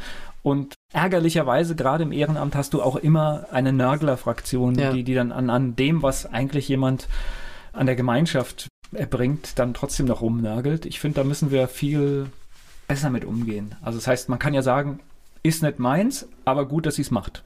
Ja, mit dem Ehrenamt, äh, die Dinge, die da kollidieren, sind häufig die Menschen, die da am lautsten schreien, dass man irgendwie nichts Gescheites auf die Reihe kriegt, sind die Leute, die man im Ehrenamt einfach nicht sieht. Die sind nicht aktiv. Ja, und dann denke ich immer, wie frech muss man eigentlich sein, Kritik zu üben an etwas, wo man, wenn man gefragt wird, dann selber sagt, ja, bin ich Jeck? Nee, nee, nee. Ich habe keine Zeit und habe keine Lust für sowas. Genau. Das ist ja in Ordnung, aber dann sollen sie den anderen doch einfach nicht den Weg noch erschweren. Ja, ja. und vor allen Dingen, ich habe noch nicht mal das, das Problem mit konstruktiver Kritik. Wenn jemand irgendwas sieht und sagt, hier, guck mal, kann ja sagen, was ist ich habe jetzt gesehen, das habt ihr so und so gemacht. Was hältst du davon, wenn man das vielleicht mal so probiert? Mhm. Ist mir aufgefallen. Mhm. Und das bedeutet ja noch nicht, dass ich irgendwas übernehmen will, sondern einfach nur, dass ich vielleicht einen Tipp gebe. Und wenn man das, glaube ich, richtig kommuniziert, dann nimmt man das auch dankbar an. Aber halt rummeckern genau, ist, ist blöd. Genau. Genau, ja. ja. das mit der Meckerei hat Bär. Ja, ja, genau. Ja, das, das, heißt, acht Jahre Sportverein, das mhm. ist, glaube ich, auch reichhaltig an Erfahrungen und du kannst wahrscheinlich bestätigen, es sind nicht nur zwei, drei Termine und der Rest ist Freizeit. Definitiv, definitiv sind das nicht zwei, drei. Zumindest wenn man es ernst nimmt, ja. Also mir war dann auch daran gelegen, die Mitglieder auch nicht nur zu halten, sondern eben auch dauerhaft zu unterhalten. Denn einfach nur da zu sitzen und sagen, wir lassen mal so alles weiterlaufen, da laufen einen die Menschen fort, weil das Angebot wird täglich mehr. In den Nachbarorten, in den Städten, die Eltern machen Fahrgemeinschaften und fahren wirklich gruppenweise ganze Fußballmannschaften in andere Vereine, weil wir damals noch den Hartplatz hatten. Ja, und da kann es mit zwei, drei Terminen im Jahr unmöglich erledigt sein. Ja? Das ist ja genau, was du jetzt gerade sagst. Sportvereine unterhalten in der Regel große Anlagen. Ja? ja. Selbst auf, auf, in den rheinhessischen Dörfern ja. ist mindestens immer ein, ein großer Fußballplatz dabei. Und alleine der pflegt sich und verbessert sich nicht von alleine. Das ist richtig und auch das Gruppenangebot. Also wenn man heute als Sportverein ausschließlich für Herren eine Männergymnastikgruppe anbietet, dann fällt man irgendwann hinten runter. Also da muss man auch ein bisschen mit der Zeit gehen, neue Sportarten mal ausprobieren oder eben auch natürlich aktiv am Mitglied sein und sagen, hör mal, was wünschst du dir denn? Und ja. jetzt machen wir wirklich eine Liste auf und dann gucken wir mal, was wir daran abarbeiten können. Ja, wir hatten damals leider den Umstand, dass wir unseren Kunstrasenplatz, der ja Gott sei Dank mittlerweile da ist, einfach Ordner gefüllt haben mit Korrespondenz, aber wir von der Lokalpolitik halt keinerlei Unterstützung bekommen haben. Das wurde als Firlefanz abgetan und wir waren zu dem Zeitpunkt schon eines der letzten Hartplätze im, im ganzen Rhein-Main-Gebiet eigentlich. Naja, und ja. das ist für einen Verein, ist das nachher, wenn das kommt, ja auch wirklich ist ja meistens auch noch mit irgendwas beteiligt. Das ist ja eine wirkliche Investition, Absolut. so Geschichte. Ja. ja, und das ist auch eine Bindung, gerade für die Leute, die im zeichnungsberechtigten Vorstand sind. Ja. ja, das ist nicht zu verachten. Da wird also wirklich Großes geleistet und auch Großes gestemmt. Und das ist auch so eine Sache, wo ich immer sage, das Ehrenamt wird so ein bisschen stiefmütterlich behandelt bei uns. Ich weiß nicht, vielleicht brauchen sie einfach einen flotteren Namen dafür. Ich kann mir das nicht erklären, bloß Ehrenamt weiß jeder, was gemeint ist. Aber ich glaube, mit einer einmal im Jahr stattfindenden Dankeschön-Aktion der Bundesregierung oder auch bei uns im Kreis findet es ja auch statt, dieser Ehrenamtstag, wo dann Hüpfburg da ist und Essen und Trinken frei ist. Meiner Ansicht nach ist dem also damit nicht Genüge geleistet. Das reicht nicht. Das Ehrenamt müsste meiner Ansicht nach eine andere Platzierung bekommen, also eine bessere Platzierung bekommen. Nee, wir müssen ja einfach die Wertschöpfung sehen, die passiert. Also alleine die gesellschaftliche Wertschöpfung, die durch das Ehrenamt passiert. Das heißt, wenn, wenn du jetzt so eine Gemeinde wie Lörzweiler siehst, alles, was die Menschen dort in ihrer Freizeit erbringen, sei es hier ein Theaterstück aufführen, sei es den Sportverein am Leben halten, sei es die Fastnachtssitzung. Das sind ja. erstens wichtige kulturelle Elemente, die das Leben vor Ort, die Qualität erhöhen und es sind auch immer wieder Wirtschaftsfaktoren, denn das heißt, von der Veranstaltung hat der Winzer des Ortes irgendeinen ein, ein Vorteil. Ja. Es, es, gibt ein Catering oder keine Ahnung. Das ist ein richtiger Wirtschaftsfaktor, den man nicht unterschätzen darf. Ja, das ist absolut richtig. Also ich sehe zum Beispiel, wir haben einen ganz tollen und super aktiven Karnevalclub, den LCC Larzweiler, die fahren Veranstaltungen auf. Jedes Jahr gab's Reibereien mit der Halle. Ja, oh, wenn die, Bestuhlung drin ist, dann können wir nicht spotteln und wir zahlen doch unseren monatlichen Beitrag und das, jedes Jahr gibt's da Schwierigkeiten. Und ich verstehe natürlich, dass so ein Verein auch sagt, ey, ich brauche Unterstützung. Ja, und wir hoffen ja, dass wir mit der größeren und neuen hoffentlich bald erbauten Halle dann wirklich solchen Problemen wirklich äh, gefeit sind und dann sagen, okay, LCC, ihr könnt stehen lassen. Dann haben sie aus der Not raus, weil also keine Besucher mehr kamen, den Lumpenball irgendwann einschlafen lassen. Da hätte man mal das Gemecker von den Leuten hören sollen. Wie, es gibt keinen Lumpenball in Latzweiler mehr. Ja, Leute, wo wart ihr denn letzten Dienstag an Fastnacht? Ja, und wie gesagt, die Meckerer, da waren wir ja, also da komme ich auch immer wieder drauf zurück, weil es einfach, äh, also ich bin jetzt seit 22 Jahren in Latzweiler, mache glaube ich jetzt seit 48 Jahren, 46 oder 48 Jahren insgesamt irgendwelche Vorstandsarbeit von irgendwelchen Vereinen und äh, das Meckern, äh, das begleitet ein Ehrenamtler einfach. Das nimmt er so sicher mit ins Bett, wie das Amen in der Kirche ist. Aber ist natürlich schade. Es geht gleich weiter im Gespräch mit Sabine Gauli-Störing. Ehrenamt und Kritik am Ehrenamt, das ist gerade so das Thema, das ich mit Sabine Gauli-Störing aus Lörzweiler bespreche. Sie ist hier zu Gast bei Antenne Mainz. Und wir waren gerade bei dem Thema soziale Medien. Facebook ist ja da auch so ein Thema, wo man also ganz toll die Leute dissen kann, ohne den Augenkontakt halten zu müssen, ja, und ohne eventuell auch eine Antwort dann erwidern zu müssen, die dann gesagt haben, was Gott, die hat ja nicht mal ihr, ihr, ihr Team beim Amtsgericht angemeldet. Ja, ich wusste es nicht. Ich habe vorher noch nie einen Verein geleitet, ja. Und das wird einem dann auf die aus Butterbrot geschmiert und die ganzen Veran Veranstaltungen, wir hatten ein Jubiläumsjahr während meiner Amtszeit, da haben wir 16 Großveranstaltungen gemacht. Da hat es in der Kasse gescheppert, da war richtig Kohle da. Das sind so Dinge, die werden dann einfach ausgeblendet. Wo ich dann echt sage, okay, ist in Ordnung. Ja, den mag ich jetzt nicht mehr, den habe ich entmarkt. okay. Äh, ganz, ganz witzig, habe ich jetzt zweimal aus der Lokalpolitik aus Mainz gehört, die auch mit Facebook, weil du es gerade gesagt hast, völlig irritiert sind. Das sind Menschen, die massiv auf Facebook beleidigen, im realen Leben aber ganz nett zu ihnen sind. okay, das ist dann die Sache mit der nicht, nicht so wahnsinnig hellen äh, Kerze auf der Torte, wo ich Ja, aber die sage, Wahrnehmung, also die, die, Wahrnehmung, das heißt, wenn ich mit Menschen kommuniziere, das ja. ist egal, ob ich telefoniere, ob ich eine E-Mail schreibe, ob ich in sozialen Medien was schreibe oder ob ich im persönlichen Gespräch bin. Ich rede immer mit einem Menschen und da haben wir tolle Sachen in unserem Grundgesetz stehen, und genauso gehe ich auch mit, mit einem Menschen um und auch wenn ich, ich kann auch jemandem meine Meinung sagen, wenn ich mit irgendwas unzufrieden bin. Das heißt aber nicht, dass ich die Person angreifen muss. Ja, und vor allen Dingen, man sieht sich ja mindestens zweimal im Leben und ich denke mir, warum müssen wir uns das Leben so schwer machen? Ja. ja, und ich ziehe mal manchmal solche Schuhe dann auch an und gehe in mich. Ich bin, Mensch, ich bin eigentlich sehr reflektiert und überlege mir dann, hast du da wirklich irgendwie einen fetten Bock geschossen? Kann man dir das wirklich jetzt heute so dermaßen um die Ohren pfeifen? Und dann sitze ich dann aber auch da und sage, nö, der ist einfach hohl in der Birne. Ja, aber es ist keine Kommunikation. Ja. Wie gesagt, also Kritik, wunderbar. Klasse, reflektiere ich als allererstes. Aber wenn ich dann merke, dass das keine Substanz hat, dann denke ich mir auch, also okay, hm, Meinen nächsten Geburtstag wirst du nie mehr eingeladen. du warst auf dem, als diese Flüchtlingskrise, ich weiß immer nicht, was da das richtige Wort ist, warst du auch aktiv, ne, danach, mhm. ja? Ja, ich glaube, das A und O was uns dieses ganze Thema völlig entschärfen würde, ist, wenn jeder so ein bisschen mitmachen würde. Ich hatte lange Jahre in Honduras ein Pflegekind, also ein Patenkind, über eine, eine internationale Aktion da, über Plan International. Und ich habe mir dann Gedanken darüber gemacht, wie gehe ich mit diesem Kind um, das in völliger Armut aufwächst, das also kein fließendes Wasser kennt. Ich hatte lange Jahre Korrespondenz mit diesem Kind und da habe ich blöderweise irgendwann mal geschrieben, ich war gerade mit dem Hund draußen, bei uns liegt ganz toll viel Schnee. Jetzt erklär mal ein Kind in Honduras, was ist Schnee? Es ist gar nicht so einfach, muss man sich echt mal hinsetzen, versuchen zu schreiben. Auf jeden Fall hatten wir damals vom FC die Kinderweihnachtsfeier und ich hatte dann so 50, 60 Kinder mit riesengroßen, erwartungsvollen Augen um mich rumstehen und habe dann die Kinder gefragt, sagt mal, wie viele Bälle habt ihr denn zu Hause? Und da war Stille. Da war wirklich Stille im Wald. Und dann sagte so ein Kind so, drei. Und dann habe ich gesagt, hast du auch an die Bälle in der Garage gedacht? Und die im Keller und die auf dem Dachboden? Es kam keine Zahl zustande. Und ich glaube, wir leben einfach in einer Gesellschaft, wo, wenn ein Kind nicht mal weiß, wie viel es von irgendetwas hat, dann geht es uns einfach super saugut. Und wenn wir dann sehen, was da passiert jetzt mit diesen Flüchtlingen, die zu uns kommen, ja, es gibt schwarze Schafe und ja, ich glaube, unsere Rechtsprechung greift da zu spät.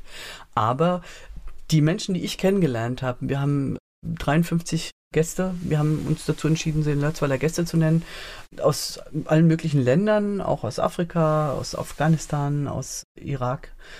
Wir haben einfach überlegt, was, was brauchen diese Leute, was haben die für Bedarfe Mittlerweile ist es so, dass diese Menschen auch schon bei Sperrmüll Sachen rausstellen, wo dann sich natürlich auch andere Leute aufregen. Komm, ey, haben nix. Auf einmal steht mal Couch auf der Gast. Ja klar, weil es waren ja auch viele Leute da, die sehr dankbar waren, die alten Sachen endlich mal aus dem Keller zu haben. Muss man auch ganz deutlich sagen. Nein, wir sind, äh, also äh, ich würde jetzt gerne da auch den Bezug zum Christentum ziehen an dieser Stelle. Denn äh, der Bogen käme, ja. Weil, weil tatsächlich ist ja so, wenn wir Sachen rausgeben, die wir nicht mehr brauchen, dann ist das aus dem christlichen Aspekt noch kein Teilen. Absolut nicht. Ja, also absolut also nicht. Teilen äh, und, und ich glaube, damit meine ich noch nicht mal, dass man wirklich teilt. Aber wenn ich sage wirklich, ich gebe etwas von Herzen, dann gebe ich vielleicht auch irgendetwas, was für mich wertvoll ist und nicht was für mich Sperrmüll ist. Bei den Kindern haben wir das toll gesehen. Die Kinder haben tatsächlich zu Hause gesessen, haben zwei Spielsachen in der Hand gehabt. Auf was verzichte ich jetzt? Und dann haben sie auf eins von beiden verzichtet, weil sie beides gemocht haben. Eins haben sie dann den Kindern im Kindergarten gegeben. Und das fand ich ganz großartig. Das ist eigentlich das, um was es geht. Das ist ja. Teilen. Ja. Das ist tatsächlich Teilen, weil es halt auch, ich sag mal, ein, ein Schritt schwer fällt, es herzugeben, weil es auch mir wichtig war. Aber umso schöner ist die Geste, umso schöner ist das Geschenk. Ja, die Integrationsarbeit, ich habe mich natürlich da auch eingearbeitet. Ich habe das vorher noch nie gemacht, aber ich habe gemerkt, das Schlüssel und das A und das O ist die Sprache.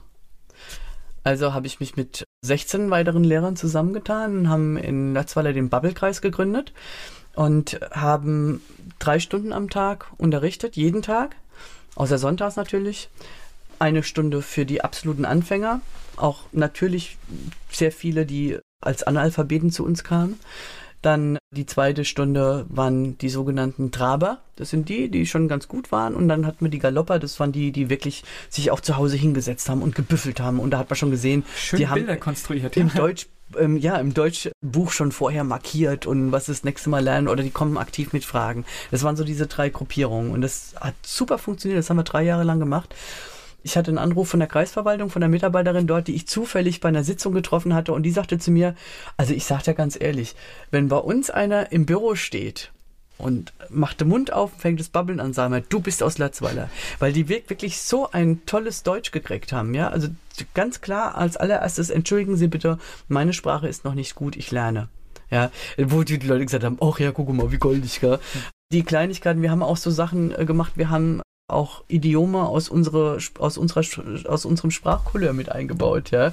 Weil einer der Jungs kam auf mich zu, ganz aufgeregt, der Shakir, mit dem habe ich heute auch noch einen sehr, sehr engen Kontakt, ist auch so ein bisschen mein Patenkind geworden. Der sagte, äh, äh, Sabine, Sabine, alle Letzweiler wollen mit mir in Moschee, alle wollen mit mir in Moschee. Und dann sage ich, wieso wollen die mit dir in die Moschee? Ah, die sagen alle, Shakir, Mosche, Mosche. dann, dann, haben wir ihm gesagt, okay, dann müssen wir solche Elemente halt auch mit aufnehmen. Du musst erklären, was hier passiert. Genau, ja, genau. das heißt gute Mosche, genau. Und die, die Deutschbücher, die wir auch so empfohlen bekommen haben, haben mir persönlich nicht ausgereicht. Dann habe ich mich in den Sommerferien hingesetzt, habe sechs Wochen lang dann selbst ein äh, Deutschbuch geschrieben, weil in keinem Deutschbuch der Welt ist erklärt, was eine Klobürste ist. Ja, was ist das komischerweise Ding neben meiner Toilette? Ja, oder wie benutze ich eine, eine Dusche? Das sind halt alles solche Sprachmodule gewesen, die sich ergeben haben aus dem Zusammenleben mit unseren Gästen wo wir dann gesagt bekommen haben von der Mitarbeiterin von der Verbandsgemeinde, oh, ey, die ganze Bäder stehen unter Wasser, weil die stehen vor der Dusche und duschen sich quasi im Baderaum ab. Ja, dass man einfach erklärt, man stellt sich da rein, macht die Tür zu und dann ist alles trocken.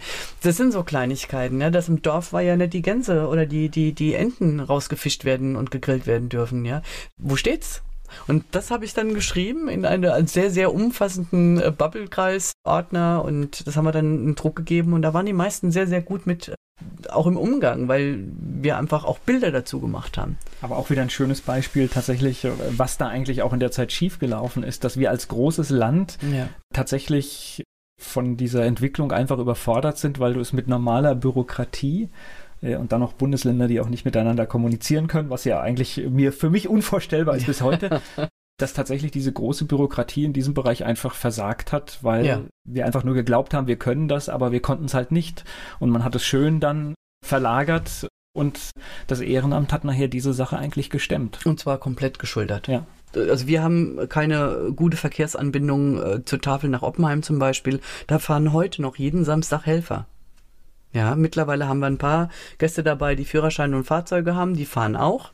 Klar, das wird schon gut abgefangen, aber es kam dann nach drei Jahren, also jetzt vor ungefähr zwei Jahren, des, der, der Moment, wo es hieß, unsere Leute können nicht mehr in den Unterricht kommen, weil sie jetzt in irgendwelchen staatlichen Maßnahmen sind. Wir haben dann Hilferufe von unseren Gästen bekommen, die gesagt haben, wir sitzen da mit 30 Leuten in der Deutschklasse drin. Die Deutschlehrerin stammt aus Namibia und kann uns keinen deutschen Satz sagen oder sie korrigiert nicht oder wir kriegen keine Hausaufgaben korrigiert. Wir müssen alles in Eigenregie machen und es ist auch keine Kommunikation. In, im Unterricht, wo wir gesagt haben, oh Gott, was ist, was passiert denn da jetzt? Sie werden komplett alleine gelassen. Wir sind mit einer Frau, die, sagen wir mal, A2 maximal A2 war vom Deutschlevel her, die ist in den B2-Unterricht gekommen, saß drin, hat nur noch Bahnhof verstanden. Ja, es ist keine andere Maßnahme frei. Und dann notfalls kriegt sie halt diesen B2 drei, vier Mal bezahlt. Und dann sitzen wir da, haben drei Jahre eine tolle Arbeit geleistet, die wir gerne weitergemacht hätten. Und sie sitzen jetzt in den staatlichen Maßnahmen, jetzt wenn ich zwei Jahre später mit meinen Leuten spreche, die haben heute noch die Sätze, die sie von uns haben von uns bekommen haben. Aber ansonsten ist das Deutsch so gut wie aufgelöst.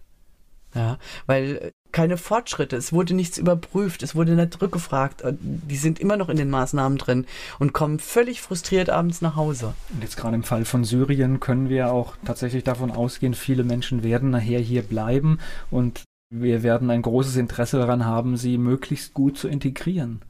Äh, das Interesse ist meiner Ansicht nach nur in den Köpfen vorhanden.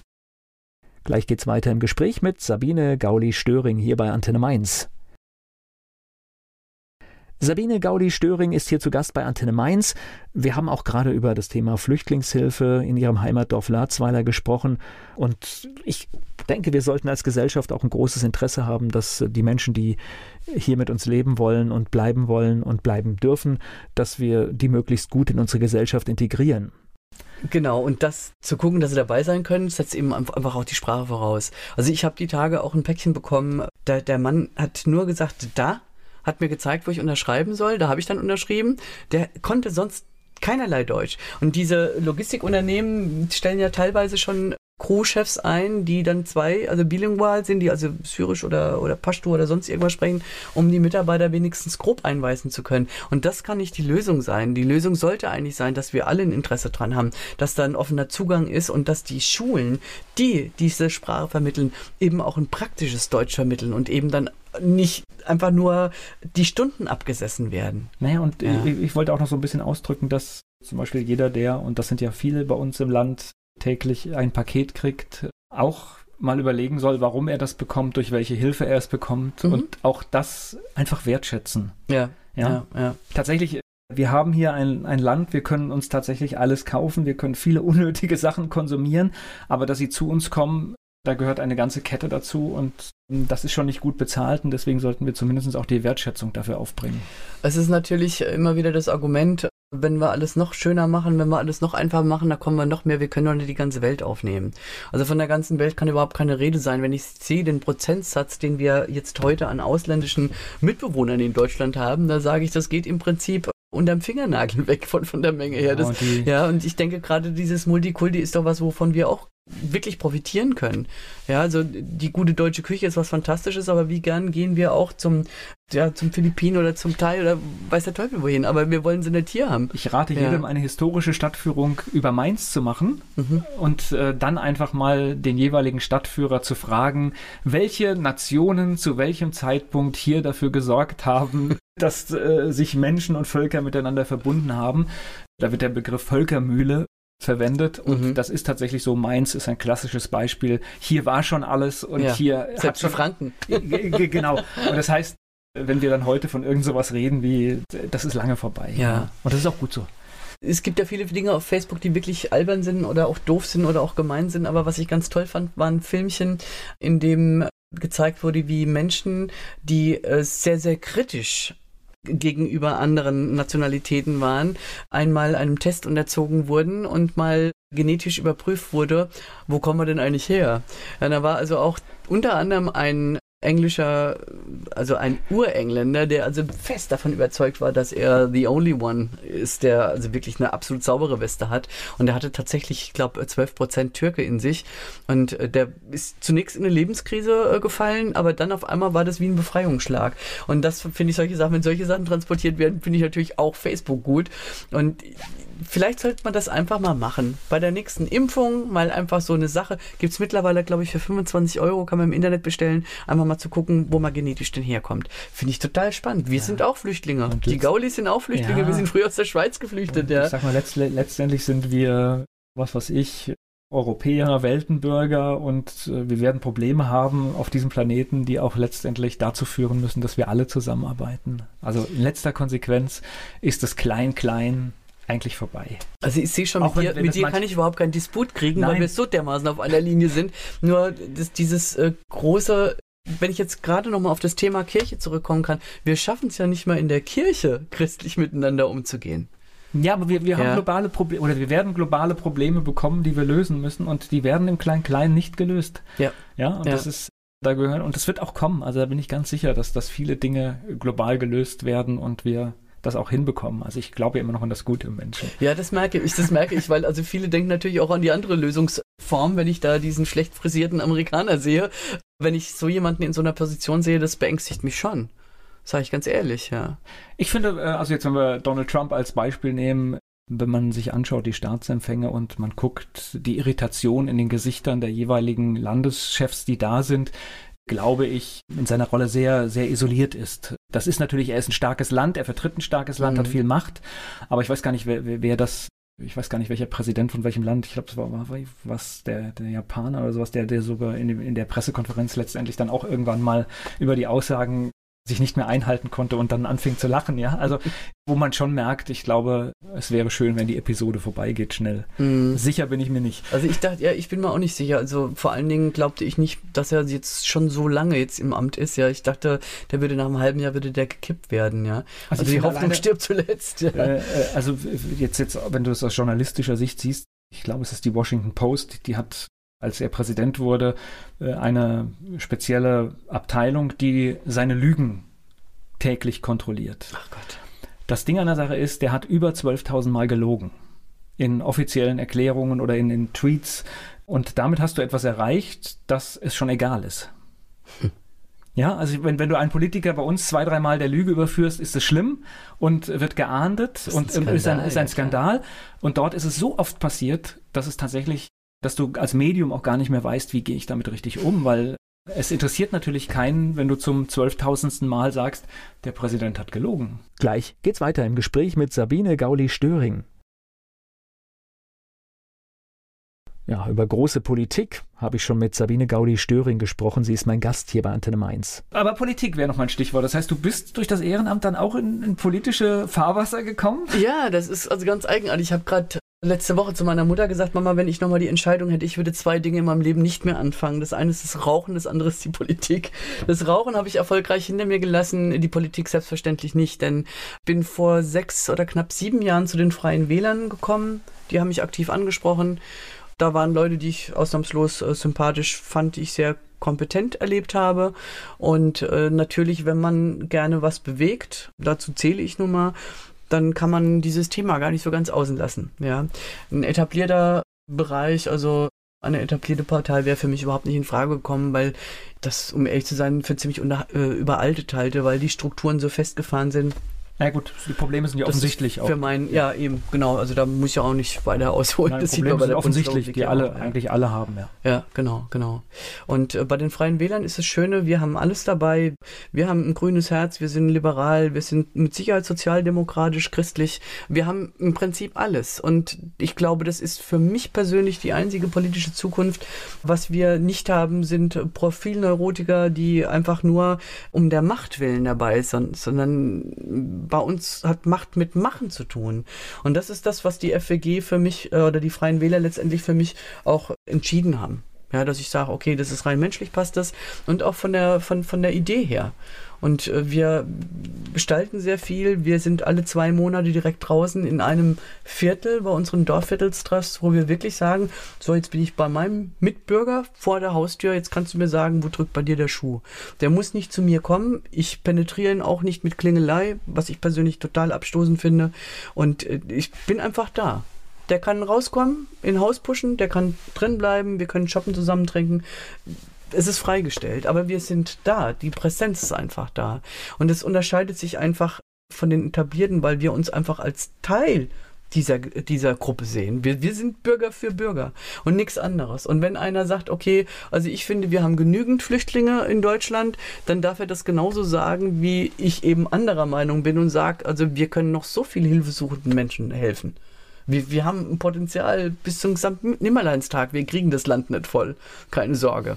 Gut, aber wie gesagt, wir haben keinen Zwang, auch in den Abstimmungen. Das finde ich immer ganz lustig, wenn dann die Etablierten da sitzen und man guckt, was macht der Großmogul. Okay, der hebt den Finger, dann hebe ich meinen Finger auch. Und bei uns ist das einfach, wir entscheiden nach dem eigenen Bauch, nach dem eigenen Potenzial, wie ich eine Sache beurteile. Und das finde ich extrem angenehm. Dafür ist man ja auch gewählt worden, ne? Ja, das ist ja die ja. alleinige Gewissensentscheidung letztendlich. Also klar, man vertritt natürlich auch viele Menschen, aber ja. letztendlich entscheidet man dann dort genau. nach seinem Gewissen und nach den bestmöglichen Faktenlage, die man hat. Genau. Und manchmal ist es natürlich auch ein bisschen äh, bitter, wenn man dann sieht, okay, es gibt Dinge, die werden so klein zum Ändern, aber wir dürfen sie nicht ändern, weil es gesetzlich einfach nicht geht. Also wir hätten schon längst weiße Farbe genommen, noch ein paar Zebrastreifen in Latzweiler reingemalt, einfach auch um den Verkehr zu beruhigen, auch die Raser ein bisschen zur Raison zu bringen. Da hätten wir auch ganz gerne ganz tolle Möglichkeiten. Wir haben da total flippige Ideen. Geht natürlich gesetzlich nicht, weil ja, das sind Landesstraßen und da kann ich nicht einfach drauf rumpinseln. Ja. Das ist, äh, ich glaube, das das ist so gerade in der Kommunalpolitik eigentlich so das, das, das Schwierigste, dass da gibt es den Kreis, da gibt es ja. das Land und dann ja. sind so viele zuständig und immer in dem Bereich, wo du gerne was tun willst, ist dann jemand anderes für zuständig und dann musst du nett fragen, bitte, bitte, bitte. Und dann gibt es natürlich ja. eine Menge Gründe, warum was nicht geht. Und, genau. äh, und dann muss man zäh sein. Und das ist halt auch oft das, was Menschen frustriert, wenn sie sagen, was weiß ich, sowas wie ein Zebrastreifen. Und äh, wenn du es dann realisierst, dauert es trotzdem fünf Jahre, was du schwer vermitteln kannst. Das ist richtig. Das ist richtig. Und was ich auch immer sehr bedauerlich finde, wenn äh, der Bürger sich schon so hochgeschaukelt hat, weil er sich schon 20 Jahre drüber aufregt und dann spricht er uns an. Dann explodiert ein Fass von denen wir dann mal die Du hast nicht mal geahnt, dass es da ja, ist, genau. genau. Ja, das ist, ja. Ich muss ganz kurz, wir machen es auch nicht lang, auf eine Episode in diesem Jahr ansprechen. Du, du wolltest Bürgermeisterin werden? ja, deinem, total. Ja, und ich kann mir jetzt vorstellen, du hast es ja eigentlich auch fast geschafft, ja, das muss man jetzt einfach sagen, weil es waren zehn Stimmen. Ja, zehn Stimmen waren es, ja. Das heißt, äh, das, ist, das ist wirklich, ich weiß gar nicht, was ist das in Prozentzahlen? 50,2 hat, wer hat, das ist also wirklich ich glaube, ich, ich, weiß es nur 0,12, Mann. Ich weiß es nicht. Also es okay. waren zehn Leute, auf jeden Fall waren zehn Stimmen. Es sind ja. zehn Leute. Also ich muss dir jetzt ganz ehrlich sagen, ich wäre an diesem Abend verzweifelt. Ja, also jetzt weil ich wohl habe ich mich nicht gefühlt. Weil, weil, das ist ja tatsächlich, du hast die Wahl nicht gewonnen. Das ja, ist das, das, das, das, das, das ist einfach so. Aber jetzt kann ich natürlich sagen, mit zehn Stimmen Unterschied zu sagen, du hast die Wahl verloren finde ich eigentlich ja unfair, weil die, es ist ja marginal, ja, weil du hast ja im Prinzip eine ähnliche Zustimmung wie der Mitbewerber. Ja. Ja, aber wenn es nur eine Stimme ja, ja, gewesen wäre, wäre es nur eine nein, gewesen. Da, da, ich glaube, da sind wir uns einig. das, ist, das ist demokratisch so, aber tatsächlich dieses Gefühl, und das sind ja nicht dann die zehn Stimmenunterschiede, sind ja eigentlich, es hätten sich ja nur fünf anders entscheiden richtig. müssen, wenn du es dann richtig ja, rechnest, richtig. ja. Das, das, das ist ja total verrückt, ne? Ja. Also es ist mit Sicherheit eine Enttäuschung gewesen, aber wenn man sich einer Wahl stellt, dann muss man von vornherein sich im Klaren drüber sein, das kann so und kann so ausgehen. Ja, also jetzt, wenn es eine Abklatsche gewesen wäre, ich wäre mit 8% rausgegangen, da wäre ich wirklich, da wäre ich wirklich verletzt gewesen. Aber so kann ich hoch erhobenen Hauptes meine Ämter weiter betreiben, beziehungsweise meine FWG weiterleiten. Das ist nach wie vor für mich auch ein äh, ganz wichtiges Ding. Ich war ein bisschen unglücklich auch. Ich fand die personelle Besetzung jetzt auch nicht so, so prickelnd, weil in so einem Beruf, beziehungsweise in so einer Position als absolut unbeschriebenes Blatt sich äh, zu, zu äh, bewerben, fand ich schon sehr, sehr strapaziös.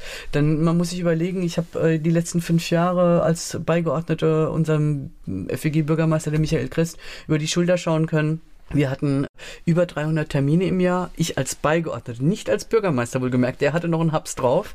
Und diese Sachen, die auf einen zukommen, kann man vorher nicht abschätzen. Und ich fände es total cool, wenn er sich erstmal im Rat vielleicht aufgestellt hätte oder auch vielleicht als Beigeordneter von mir aus, dass er erstmal also so ein bisschen sich eine Grundpotenzial beigeschafft hatte, weil ich denke, jetzt bleibt halt viel Arbeit liegen zum einen oder wird von Leuten gemacht, die vorher nicht so viel hätten machen müssen.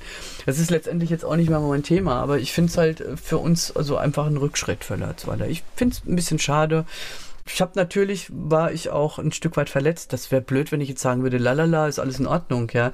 Aber im Nachhinein jetzt betrachtet, wenn ich heute sehe, wie äh, auch die Sache gelaufen ist, dass kurz vor der Stichwahl eben noch unser Koalitionspartner sich also dem angeblichen Feind ins Bett gelegt hat, wo ich mir gedacht habe, nee, also wenn ich jetzt tatsächlich mit zwei Stimmen Vorrang da gewonnen hätte, die hätten mich ja fünf Jahre filetiert.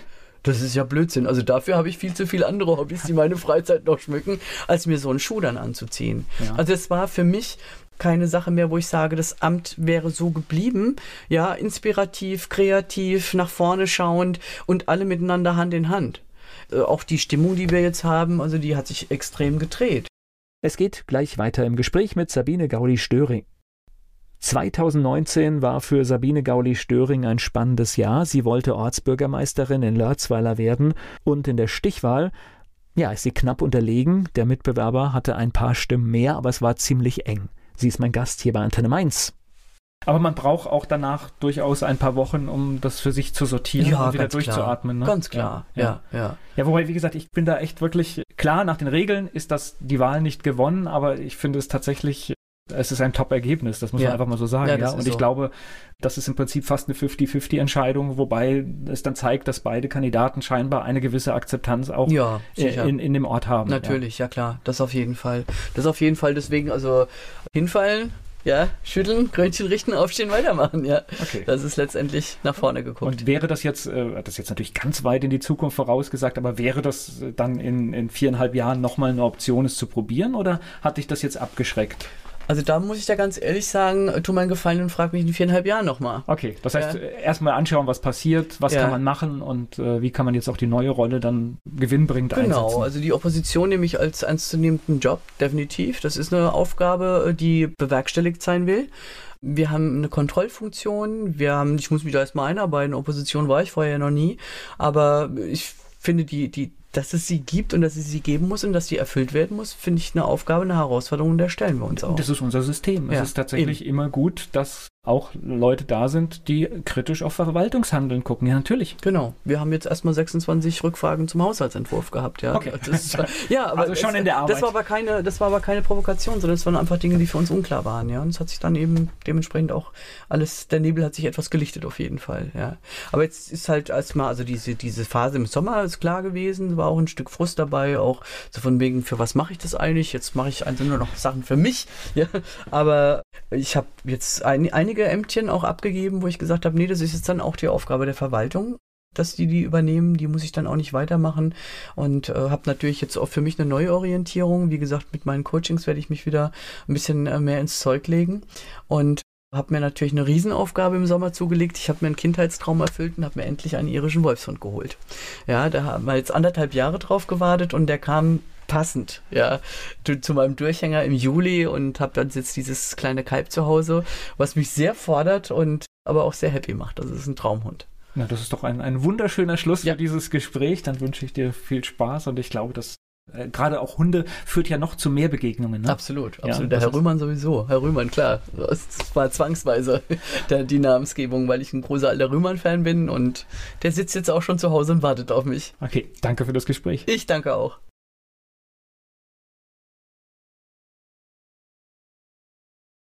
Werbung. So klingen Schüler heute. Was habt ihr heute in der Schule gemacht? Keine Ahnung.